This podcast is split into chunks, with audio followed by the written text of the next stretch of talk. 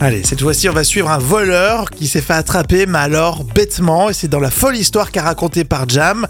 Euh, Tu nous embarques à Nancy pour un cambriolage. Et oui, on est en décembre 2022. Mhm. Un Nancéen euh, victime d'un cambriolage à son domicile. Alors tout est retourné dans l'appartement et de nombreux objets sont dérobés.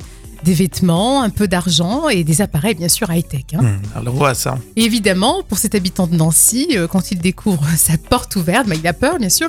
Puis une fois euh, entré, c'est la colère qui l'emporte et il décide d'appeler euh, tout de suite la police bien sûr. Ouais, pour une question d'assurance, j'imagine. Alors, pas seulement, en fait, euh, la brigade Hein anticriminalité de Nancy s'est rendue sur place et un objet intéresse plus particulièrement les enquêteurs, c'est la montre connectée de la Mhm. victime, justement.